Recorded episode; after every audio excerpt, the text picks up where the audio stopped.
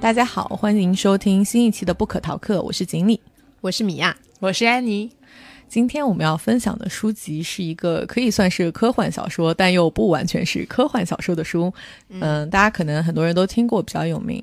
是日裔英籍作家石黑一雄的《克拉拉与太阳》。嗯，里面讲了一个可爱的 AI 的故事。那下面我们就来请安妮来为大家介绍一下这个书籍的内容。好的，谢谢锦鲤。《克拉拉与太阳》这本书呢，讲的是一位叫做克拉拉的太阳能人工智能机器人，书中称为 AF（Artificial Friend） 为主人公的视角，讲述他陪伴生病的女孩乔西成长的故事。克拉拉这一类机器人，它本身就是为了陪伴儿童而设计的，因此它的行为宗旨就是利他。它拥有很强的观察、推理和共情能力。在被乔西选中带回家之前，虽然克拉拉只是短暂的见过他几次，但他能够在后来完全模仿乔西和别人不一样的那些行走方式，因为乔西是有一些生病的情况，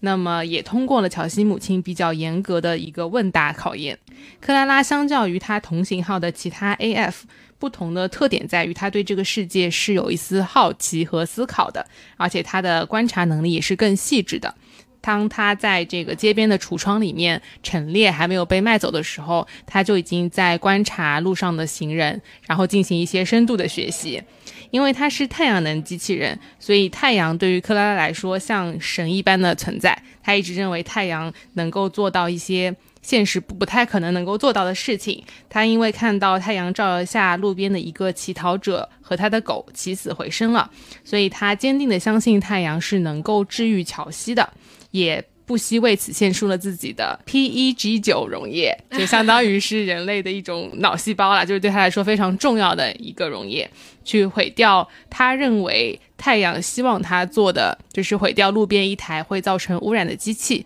从而太阳可能就会因此而帮助乔西康复。那最终故事的结尾是，也奇迹般的救回了乔西。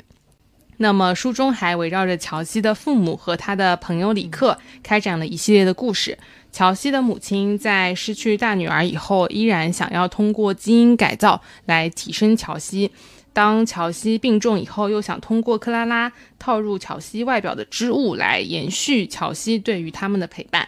乔西和里克就是他的好朋友，虽然是青梅竹马，但因为一些家庭阶级的差异以及呃他们。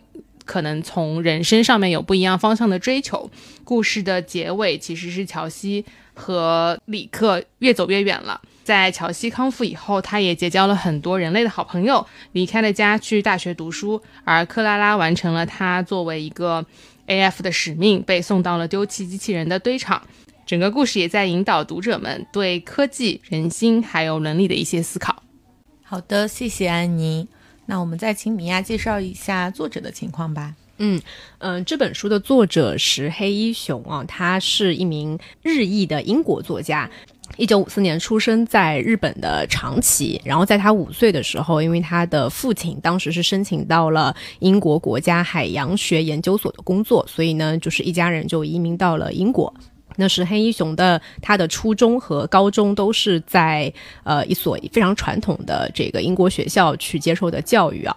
呃，然后他高中毕业以后呢，是进入到了大学学习英语和哲学，也是在此期间，石黑一雄参加了很多社工的工作，那有机会去接触到了很多底层的人。那有人评价说，这段经历是对他来说意义很大的，跟像这个鲁西迪·奈保尔等在英国殖民地长大的作家不太一样啊。是黑衣熊的，他的人生阅历并不是那么丰富的，所以，呃，做社工的这段经历的话，是他接触现实的一个非常重要的机会。这段经历不仅是形成了他的价值观，对他以后的小说创作也是很有启发的。特别是有一些心理有疾病的人，为他在小说当中去发掘人物的心灵伤痛跟缺陷提供了很多的素材。然后一开始我我以前我以前不知道这个作作家的时候，看他的名字嘛，就是很显然是一个日本的作家，但他其实完全是在英国的这种环境下长大的。所以其实我们在看书的时候，呃，不用把它当做是一个日本的作家。首先，他的书都是用英文写的，而且他写的大部分也都是跟这个西方的或者说英语文化下相关的一些事情。另外，想介绍一下的是他在这个文学上的成就。他曾经四次入围了布克奖。呃，布克奖的话是在呃英语文学当中非常重要的一个奖项。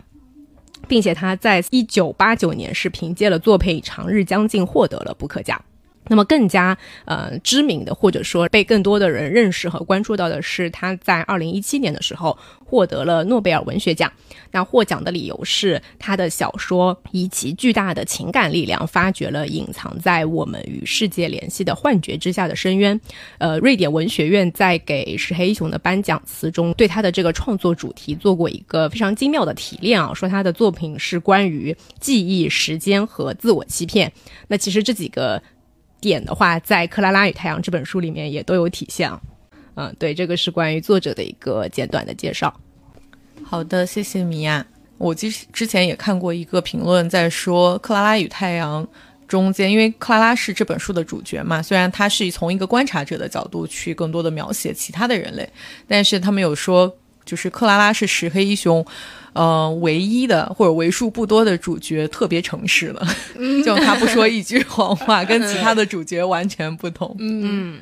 在我们进入更多的细节分享之前，我觉得现在 AI 也是当下很火的一个话题，包括我们最近网络上面去讨论的这个 Chat GPT，你们有有使用过那个东西了吗？有有了解过了吗？我大概了解了一下，甚至我还去使用了一下，因为我开始对这个功能很好奇。不是号称说，呃，有了这个 Chat GPT 以后，很多这种创作类的工作就会被取代嘛。然后我就想去试一下，看到底它有多智能。你创作了啥？呃，也不是创作了，我就是在准备我们播客的内容的时候，比如说啊，我要找一个作者的介绍，对吧？就是像这本书的作者石黑一雄，我是真的去用那个 Chat。Chat 刚才那段不是 Chat GPT 给我写的，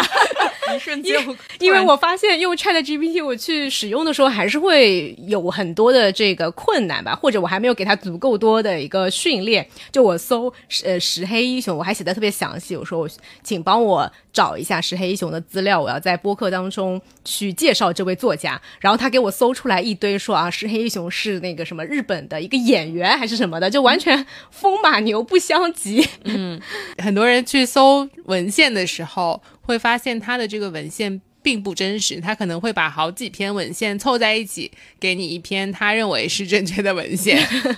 景黎的表情非常的惊讶，因为他应该很诚实，对吧？也不是诚实，就是之前不是说那个特别火的新闻，就是 Chat GPT 帮一个研究生还是什么写了论文，然后结果得到了最高分吗？嗯，就这种可能也是有，但是你要给他大量的训练，因为它是一个像对话框一样的，你先告诉他说啊我要什么，然后他给你一个答案，哎，你发现这好像不太对，你要再给他更加精确的描述跟要求，它是需要很多的锻炼的。还有一个就是他，但是我们锻炼的是同一个背后的数据库，对吗？你最好还是用英文跟他交流。Chat GPT 里面，它不是要避讳掉一些暴力词汇或者是歧视的词汇吗？背后是人工在一个个把它这种标记出来的，就是他说到底，其实还是人工在给他做调整。啊，这跟浏览器其实很像的。我之前有一个朋友在青岛做那个，嗯，是一个韩国公司，然后他们是个浏览器公司，然后他们的 share service 一个共享服务中心是放在青岛的。然后我朋友他们就是每天在这个茫茫多的这个韩语的里面挑出敏感词，对，这个真的只能靠人工，然后再把它标记，然后再去看。所以说到。AI 能不能够替代人类？我觉得它能够替代一些工作，但这个我我认为是很正常的。就是随着科技的发展，曾经也有很多工作已经被科技替代掉了，不是吗？就是我认为科技它是更多的还是帮助人去提高工作效率。因为我最近像我昨天跟你们讲说，可能公司有一个这种免费的课程，嗯，它里面的很多系列的课就是帮你提高效率。它其实总的来说，它嗯，就是它会分为演讲。写作、编程、表达，类似这样一些，它都可以帮助你。但它给到你的都是说如何高效的进行表达，如何高效的准备一份演讲。就是它还是作为一个辅助工具在帮你，而不是说替代说如何让 Chat GPT 代替你去演讲，或者直接帮你写出一篇演讲稿来。但是我我我觉得这个问题更多的是在在更远的将来，嗯有没有可能人类会被 AI 取代掉？这个这个问题的意思是说，AI 是不是可能成为这个世界的统治？对，嗯统治嗯。甚至奴役。也就是说，人类不再是这个世界的主导了，我觉得是不太可能，涉及到就大量剧透就并并不是说这个技术层面对于人类将来的技术层呃技术的发展没有信心啊，我觉得是更多是出于对于呃人性，就人类出于保护自我也好，恐惧也好，是不会让这个 AI 技术有那么深远的一个发展的。这是我我我人类未必能控制得了自己的创造呀。就是人类会，比如说像你去那个什么克隆人，对不对？或者是说这类似这些，就是会被道德、会被这个社会的制度去限制住它。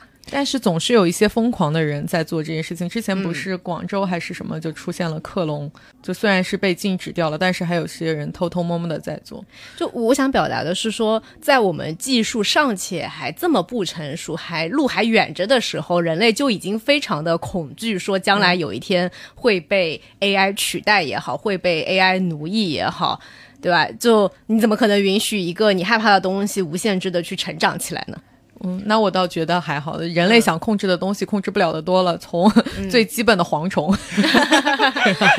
到各种病毒，这。但是我觉得这个其实反倒我我给到这个问题答案其实也是不会。我为什么会觉得不会？是因为我觉得人类是创造不出来比自己更怎么说？造物主是只有上帝才能造物的，人类是创造不出来比人类更好的东西的。你受于自身能力的限制，这也是为什么现在这个 AI 要取代人类的话题再一次甚嚣尘上的原因了。是因为 AI 现在开放的更多的是机器学习，它如果出现了自我学习的能力之后，它是不是可以取代人类？就人类单纯自己造是肯定造不出来的，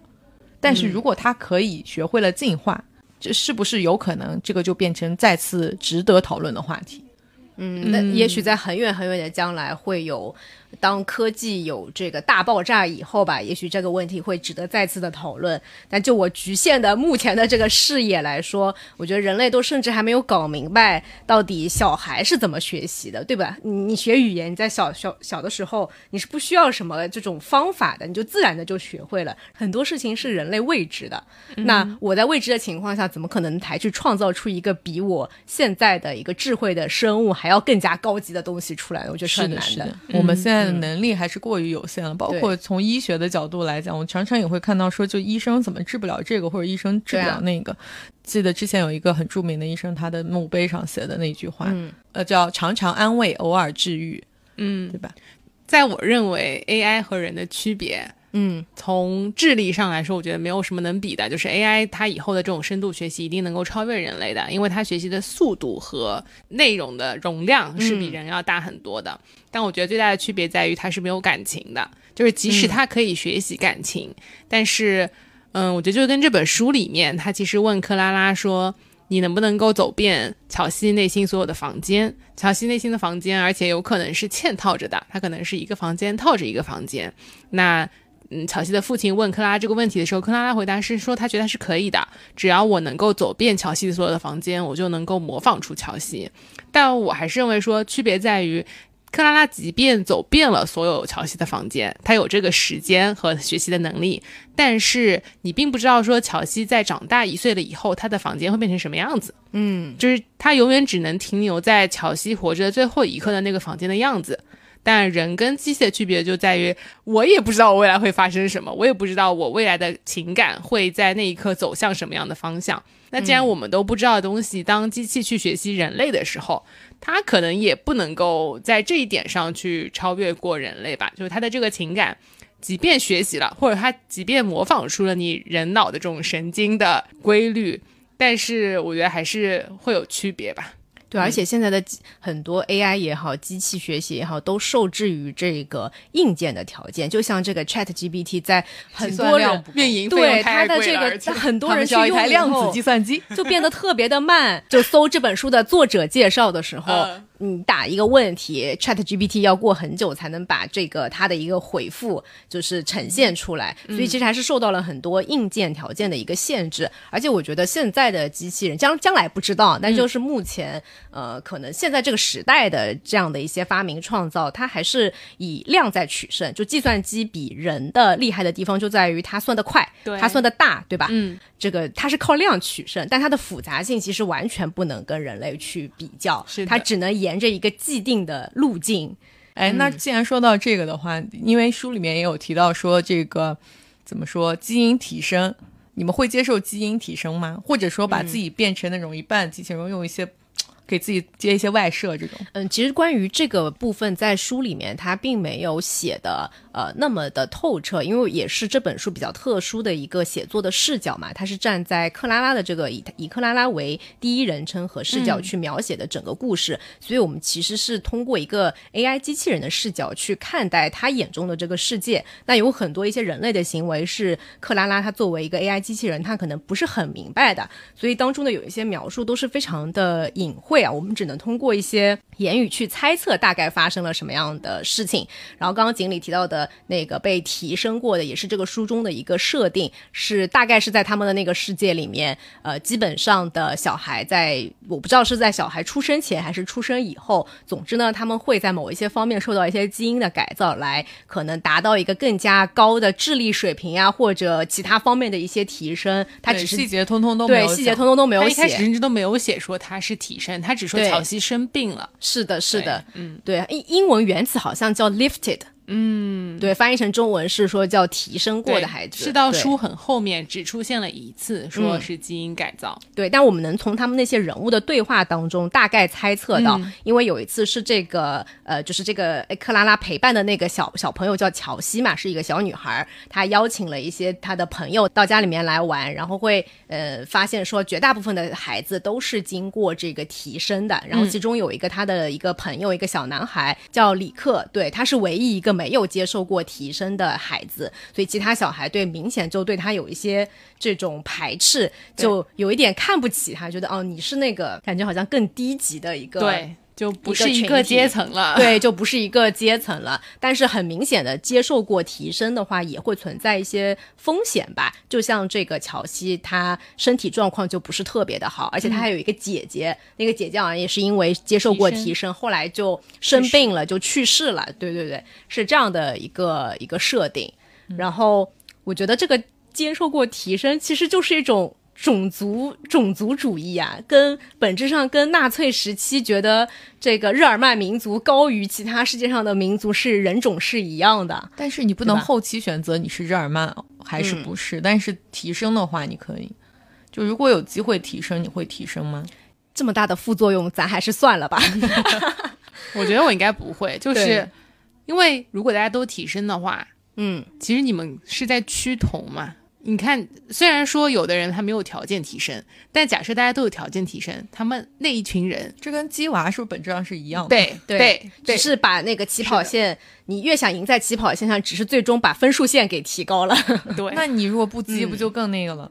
你有弱点，有缺陷。才是一个真实的人嘛？是的，是的，而且我觉得他这样的一种方式，其实是消解了更加重要的一个东西，就是人，就是爱的部分。嗯，就什么样才是爱？是我能够接受我的孩子是有缺点的，他可能只是一个普通的小孩。就像这个书里面那个乔西的妈妈，呃，看上去他好像很爱自己的女儿，是的。但是如果他真的很爱自己的女儿，那为什么不能接受他本来的样子呢？一定要让他去接受提升，哪怕冒着生命的风险。险，对吧？但是，比如说，不是为自己做选择，而是为自己的小孩做选择的话，李克的妈妈也有同样的困扰。嗯，我选择，因为我爱我的儿子，我不想失去他，所以我选择不要让李克提升。但是李克确实在他的人生当中受到了种种种的困扰，他会被其他的小孩歧视，他交不到朋友，然后他也没有自己的事业。书里的设定应该是李克是没有受过提升的小孩里面特别优秀的。嗯嗯，对吧？对，但是也有可能会产生这样一个结果。而且我觉得这个是它的设定有个很大的 bug，它到底提升了哪些方面呢？对吧？这就是就我觉得没讲他没有讲他到底提升哪些方面，因为我从那个描述当中看那些小朋友他接受过提升的孩子，他们的一些行为举动，就很功利，完全看不到任何他到底提升了哪些方面，我根本看不出来，对吧？对，到底是会活得更久，还是会更聪明？是石黑一雄并不是个科幻作家。如果这本小说当做一个科幻小说来读的话，大家肯定会失望的。就是情节上并没有那种科幻小说固有的、非常的特殊的设定而带来的那种精彩的情节。嗯，它其实整个情节都是很平缓、很朴实的。对，有人形容他是男版的简奥斯汀。而且也是他这个呃人物的一个设定嘛，而且我记得我在哪里看到是说他本来写这本书就是想写一个给小朋友看的故事，所以我、呃、不能用一个成人看的那种科幻作品来看待这样的一个作品。虽然他讲的是一个 AI 机器人的跟人类的一个故事，但这只是一个科幻的外衣嘛，它本质上还在讨论的是到底什么样是爱，对吧？对对于人性的一些探讨，我觉得是在其实在讨论这一些。对他一开始是写想写一个儿童故事，对的，然后讲给他女儿听以后，他说：“爸爸不要，这样小朋友会受伤的。”他说：“那我就把它改成一个成人的故事。嗯，嗯嗯，我觉得真的，如果小孩子看会受伤的，是的因，为克拉拉一直都没有得到过一个像样的尊重，但是他其实竭尽全力的在帮乔西。”嗯这是他很纯粹的那一点，对跟人产生了一些对比。昨天不是还在跟你们俩说吗？我看完这本书，觉得我们好像讨论的不是说 AI 机器人能不能有感情，我现在都怀疑人类有没有纯粹的感情了。就整本书里面，我能够感受到的是作者对于人性的有一种对于人性的悲凉。对，嗯是的，就是所有的人其实都没有克拉拉高尚。但是呢，这种高尚你也很难说它是真正的高尚，因为呃，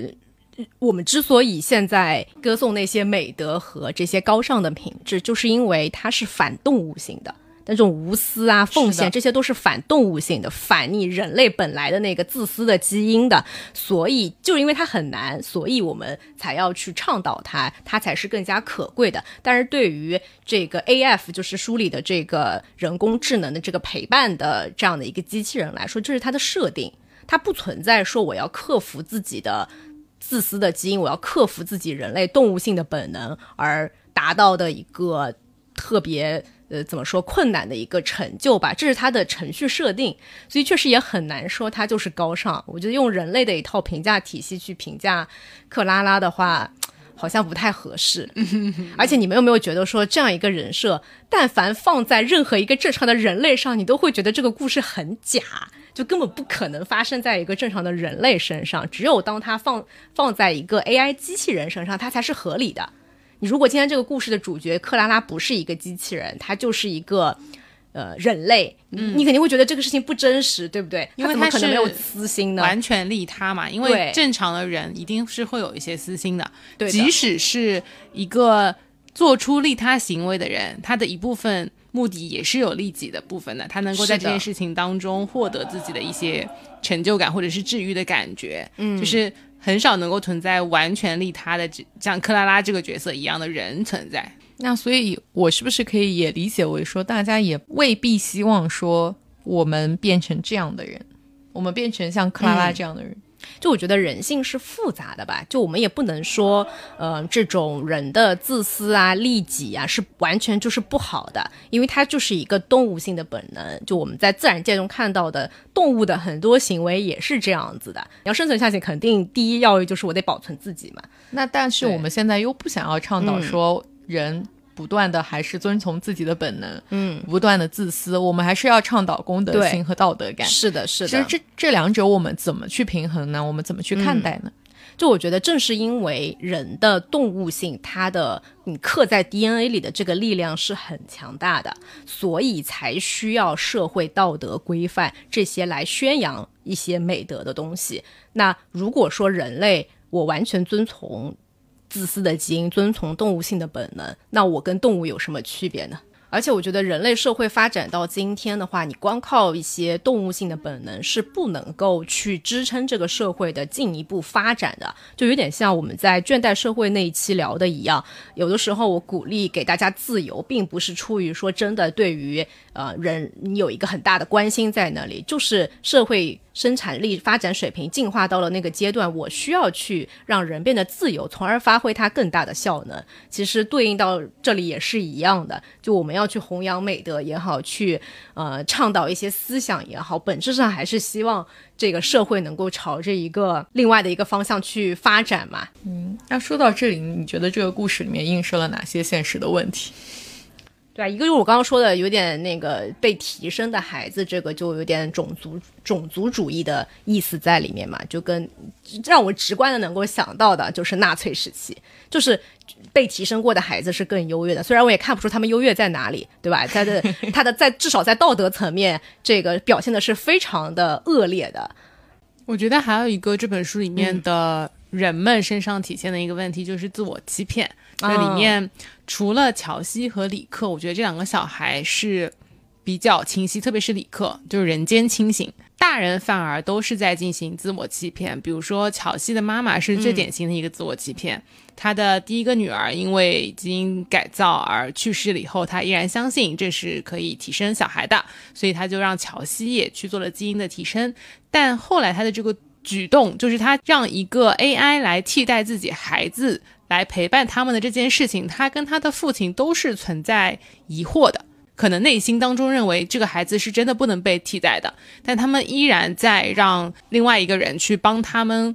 按着乔西的样子去创造这样一个乔西外表的织物，又找到了克拉拉。真的乔西不在的时候，就让这个乔西延续计划，就。成功的执行，我觉得这是第一个他自我欺骗的事情。第二个自我欺骗的事情是乔西的父亲，他其实是一个懂得科学的原理的一个人，因为对他本来是工程师，当然他的父亲呢也有一些，就是从工作上有一些自我欺骗，因为他的工作可能是被替代掉了，哦，是被 AI 替代了，对，然后他就欺骗自己说，我现在在做的那些可能。不太赚钱的事情对我来说，反而是我追求的。我们一群非常有趣的人在做一群非常有趣的事情，嗯，我们做的事情很有价值。这一方面进行了自我欺骗，以及我后来真的没有办法理解，就是克拉拉认为太阳是能够治愈乔西，他要去毁掉那一台制造污染的机器的时候，他的父亲告诉克拉拉说：“你把你的这个溶液取出来，我帮你去把那台机器毁掉。”他确实能够把那台机器毁掉，可是。他知道毁掉这台机器并不能够拯救他的女儿呀，嗯，这是肯定的，对不对？你既然知道根本就不可能能够治愈，那你为什么还要去做这件事情？这也有可能真的是出于父爱和母爱，就是他们希望哪怕只有一点点的可能性，他都希望能够去救活他的女儿，他也希望奇迹能够发生，所以他这么做了。对啊，就像李克把克拉拉背过去到那个谷仓是的，是的，就是他不知道克拉拉在实行的拯救计划是什么，他也不知道能不能行。对，但是既然克拉拉说有可能，那我就愿意尝试一下。嗯，但我其实觉得克拉拉相信太阳能够治愈也很神奇。他对于太阳的信仰有点像人类信仰宗教。对，嗯嗯，但这个是他自己特殊学习出来的，就是他周围的那些 AF 其实好像没有。他本来就有更强的学习能力，所以我一直以为克拉拉一开始会进化出这些人类的一些情感，嗯，但是他好像没有，他只进化出了信仰。我感觉他好像被打上了那个思想钢印，他确实被啊，他的设定就是对啊对啊，这就是思想钢印嘛，就是我要让乔西快乐，就是我人生的，就是我 A A F 生的这个终极目标。是的。所以其实，即便他最后我们能从那个结尾的部分，应该从他的描述当中是看得出来，他是被怎么说被遗弃了嘛？但是他还是去进行了一系列的自我说服，就是这是对乔乔西最好的选择。对他，我觉得他似乎都不需要自我说服，这就是他相信的东西。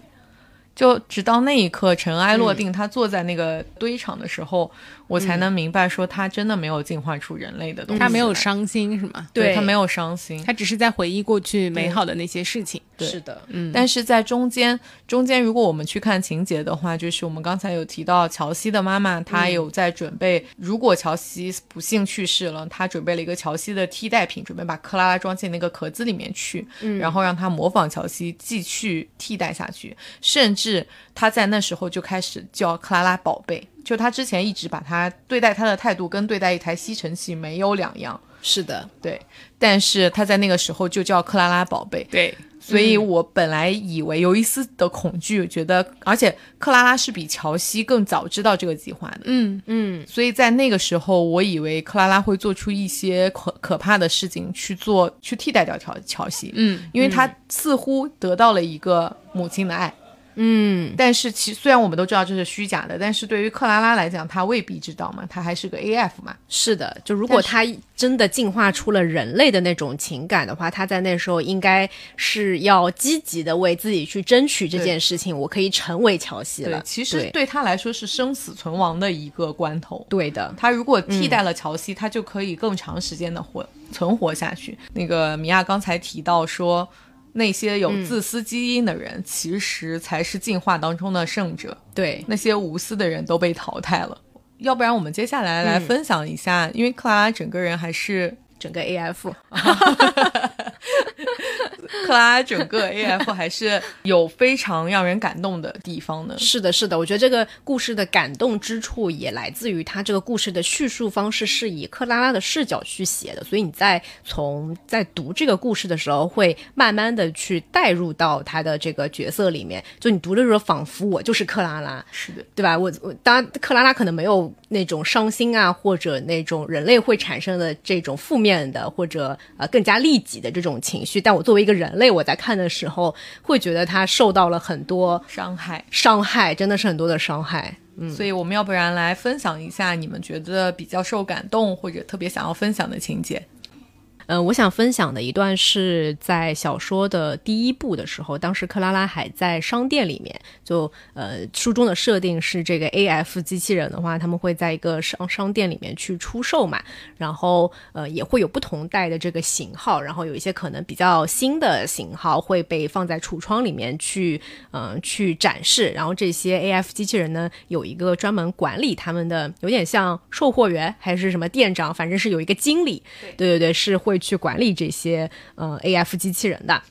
然后我想分享的一段是他克拉拉跟经理的一个对话，呃，当时的长期上下文是这样子的：是克拉拉在商店里面第一次跟乔西见到了以后，他其实就怎么说，两个人有点像一见钟情。他就乔西说：“我下次来一定会把你领回家。”所以其实克拉拉会。他想要等到乔西下一次来商店来把他买走，或者是把他嗯、带回家。所以当中虽然有其他的小朋友也过来呃看过，他都不怎么热情，因为他想要等乔西来把他领回家，而不是当中就被卖给了其他的小朋友。经理就发现了克拉拉的异常嘛，所以他其实是批评了克拉拉的。呃，经理对他说：“嗯，这一回我支持了你，但没有下回了。是顾客在挑选 AF，千万不要弄反了。”呃，我明白，经理。说完，我又轻轻地添了一句：“谢谢你，经理，谢谢你今天所做的一切。”不用谢，克拉拉。但是别忘了，没有下回了。他正要走远，却又转身折返了回来。不会吧，克拉拉？难道你以为自己已经有约了？我以为经理打算训斥我一番，就像他有一回训斥那两个站在窗前嘲笑乞丐人的男孩 AF 一样。可经理只是抬起一只手放在我的肩上，用一种比之前更轻柔的声音对我说：“让我来告诉你一件事，克拉拉。孩子们总在许诺，他们来到窗前许诺各种各样的事情，他们许诺会回来，他们求你不要让别人把你领走。这种事情一直在发生。”但十有七八，那个孩子永远也不会再回来，或者更糟糕的是，那个孩子回来了，却看也不看，一直在等他的那个 AF，反而转身选了另一个。孩子们就是这样的，克拉拉，你一直在观察，在学习，也学到了很多。那么，这就是我要教给你的又一课，你明白了吗？是的，经理，就是这这段经理给克拉拉的对话。就非常的残酷和现实，告诉他人并不值得相信。听听上去每个孩子都是一个渣男。对，其实我觉得是这样子。从后面他们那些小朋友的聚会当中，我记得是扔来扔去，对对对，那个克拉拉第一次见到乔西的那些朋友的时候，他的那些朋友也是说，你你让这个 A F 表演一个那种那种，反正就是把它丢来丢去的那种很无理和粗鲁的这种这种举动嘛。所以这也是我为什么前面说我不觉得这些小孩被提升，他到底提升在哪里了？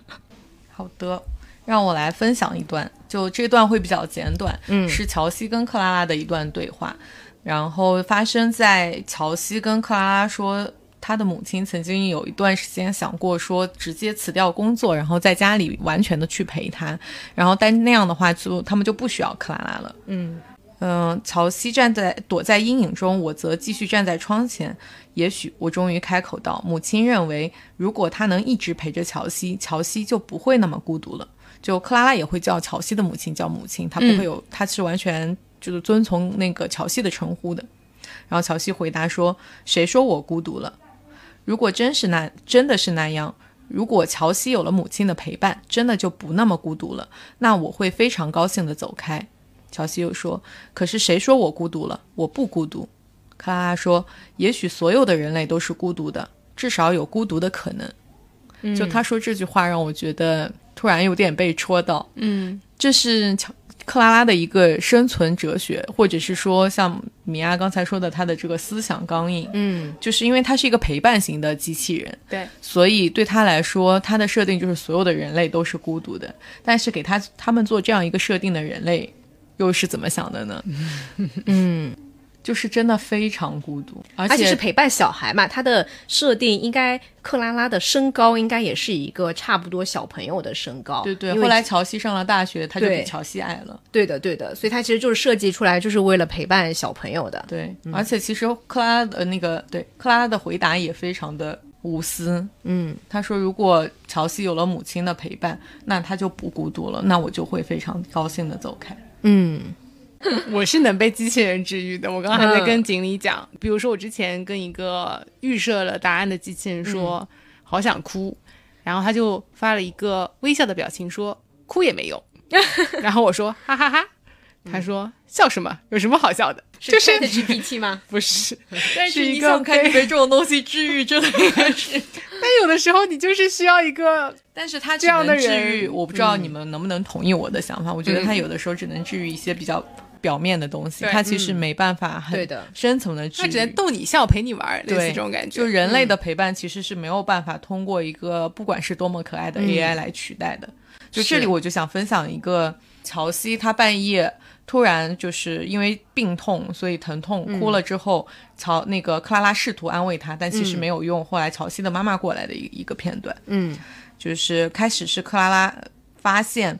那个乔西把自己裹在了一个被子里，他以为是一个小山。他说：“我靠近了那座小山，居高临下的站在他的旁边，伸手轻轻地摸了摸它。那小山立刻就爆发了，羽绒被一下子土崩瓦解，消失在了四周的黑暗之中。房间里渐渐被乔西的啜泣声所充充斥。乔西，怎么啦？我压低了嗓音，但语气急切。疼痛又开始了吗？不，不疼，但我要妈妈，叫妈妈，我要她来这里。”他的声音不但很响，而且似乎自我折叠了一般。你能同时听到他的声音两个变体，音高略有不同。我以前从未听到过他发出这样一种声音，不由得迟疑了片刻。他在床上跪坐了起来，这时我看清了那条羽绒被原来并没有崩解，而是在他的身后团成了一个大球。叫妈妈，可是你的母亲需要休息。我依然用耳语的音量说话。我是你的 AF，这就是为什么我会在这里，而我一直在这里。我没说你，我要妈妈。可是乔西后面点点点，他的声音就被打断了。我的身后传出一阵响动，接着就有人把我推到了一边，险些让我失去平衡。等到我重新站稳的时候，我看到我眼自己的眼前出现了一个巨大的变换着的形体，就在靠近的我的那一侧床沿上，黑影与月光构成的斑驳图案在它的表面不断游移，使得这个形体愈发复杂。我意识到了这个形体就是拥抱在一起的母亲和乔西。母亲像穿着一身浅色的跑步装，乔西还是和平时一样穿着他那套深色的连睡衣裤。不但他们的肢体交织在一起，就连他们的头发也是如此。接着，两人的身形开始温柔的摇摆，和他们在告别时难舍难分的姿态有几分相像。嗯，嗯，母亲试图用克拉拉来替代自己的女儿，但其实克拉拉没有办法帮助母亲替代女儿，也没有办法帮助女儿替代母亲。嗯好的，嗯，我最后哎你有什么来要分享的吗？分享一段是关于李克和乔西他们让我觉得非常感人的一个点，就是李克和乔西呢，他们两个人是有一个很特别的游戏的，是关系很好的两个小朋友。那么他们会玩一个非常深刻的游戏，叫做泡泡游戏。泡泡游戏的话呢，就是乔西会画画。画里面的人，而且你能看得出来里面是谁，但是他会给每一个人的头上可能会留一到两个这种泡泡，就是对话框，那他会空着，然后他再把这幅画给到李克，李克就会在里面填上他想说的话。那么其实李克和乔西，嗯，他们两个在对于提升这件事情上的观念是不一样的。乔西认为说提升是可以的一件事情，而李克呢，其实认为提升会让人失去一些。嗯，人本身有的这种善良或者是纯真这样的情感，所以李克是不喜欢提升的。那么在有一次他们在画画泡泡游戏的时候呢，乔西画了一幅画，画中乔西两手托着一只鸟，作为一个特别的礼物献给李克。画中乔西脸上挂着大大的笑容，画中李克则一脸吃惊又兴奋的表情。画中的李克头上没有泡泡，唯一的泡泡留给了画中乔西的思绪。而李克的泡泡里面填上了这样的话，这句话就是李克写的，他他给乔西写的一句话，就是说真希望我能走出去，去散步，去跑步，去踩滑板，去湖里游泳，可我不能，因为我妈妈有勇气，所以我就只能躺在床上生病了。对此我很高兴，我真的很高兴。然后这幅画让乔西和李克两个人爆发了巨大的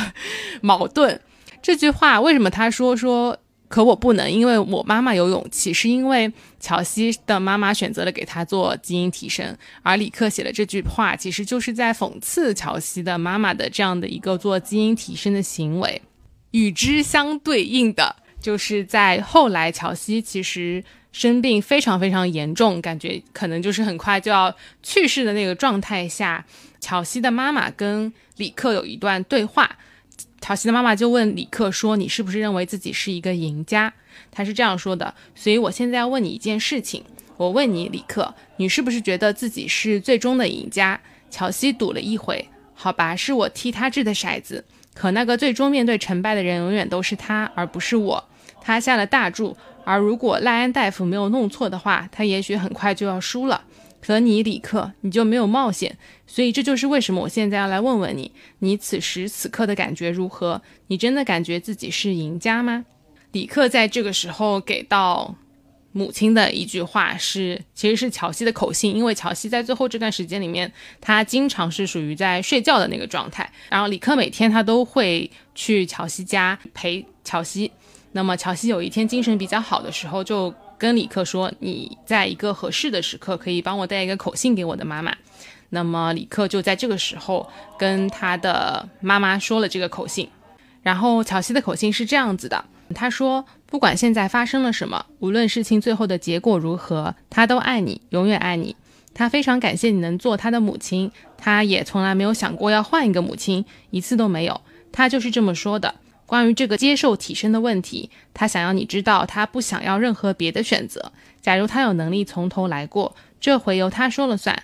他说他会和你一样做出完全一样的选择，你永远都会是他所能拥有的最好的母亲。就是这些了。我刚才也说了，他想要我一直等到合适的机会再传这个口信，所以我现在要告诉你，阿瑟太太希望我的判断是正确的。其实，乔西的母亲就是一个非常现实的人。而且他甚至会认为说，李克会在乔西没有办法活下去的情况下，作为一个好朋友，他还会觉得自己是一个赢家。我觉得这就是一个很冷漠的大人的一个思想。是但是你会看到李克和乔西他们两个人并没有因此觉得怨恨这样的大人的存在，他们还是在保有自己真诚的这种情感。好的，然后最后我想分享的一段是关于在这本书的最最结尾的地方，它其实不是那个石黑一雄写的，它是一个译后记，应该是翻译这本书的呃作者写的。他谈到了呃，对于克拉拉的到底有没有人的情感和这个人的一些人性的一些探讨啊，他自己的一个判断说，克拉拉的一切品质与情感都是无法用人类的维度去衡量的，因为正是由于自私的欲望与升华的渴望并存，人类的心中才会充满了矛盾、彷徨与痛苦。没有了自私，那下坠的重力，一切崇高向上的人性也就虚无缥缈的失去了分量。自私是人类沉重的负担，但也许在并不遥远的未来，也会是人之所以为人的一个最重要的锚点吧。呃，呼应了一开始我们探讨的，到底呃，克拉拉有没有作为一个 A F A F，它一个人人工智能的机器人，它到底有没有人类的一些情感？它跟人的情感到底有什么区别的一个地方？嗯，好的，那我们今天的分享就到此结束啦，谢谢大家的收听，拜拜，拜拜，下期再见。